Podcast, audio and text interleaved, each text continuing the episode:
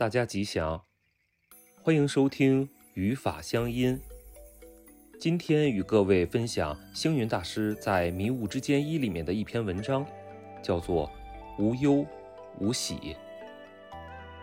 人的生活不是喜就是忧，得则喜，失则忧。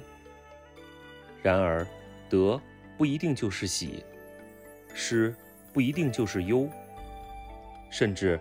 喜不一定就是好，忧不一定就是坏。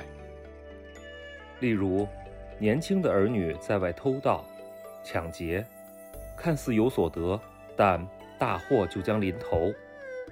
所谓忧患意识，一时的艰苦却能带来永远的平安，是以喜不一定就是好，忧不一定就是不好。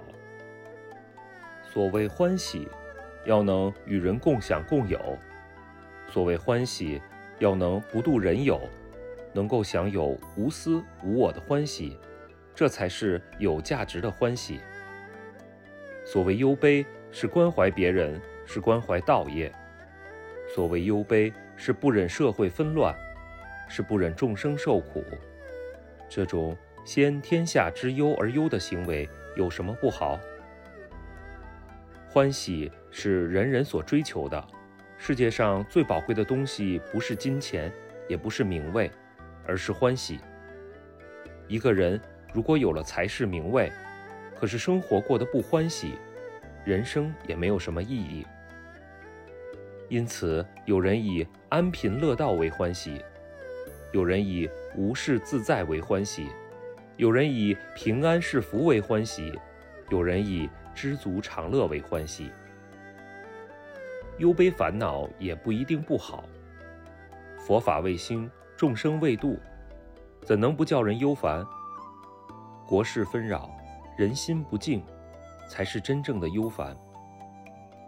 忧烦自己德性不够精进，忧烦自己能力不见增长，忧烦自己待人情谊不够真实，忧烦自己对人服务不够贴切。因此。忧烦其实也是仁者之心，能够忧道不忧贫，就是仁人之心的体现。《岳阳楼记》云：“不以物喜，不以己悲。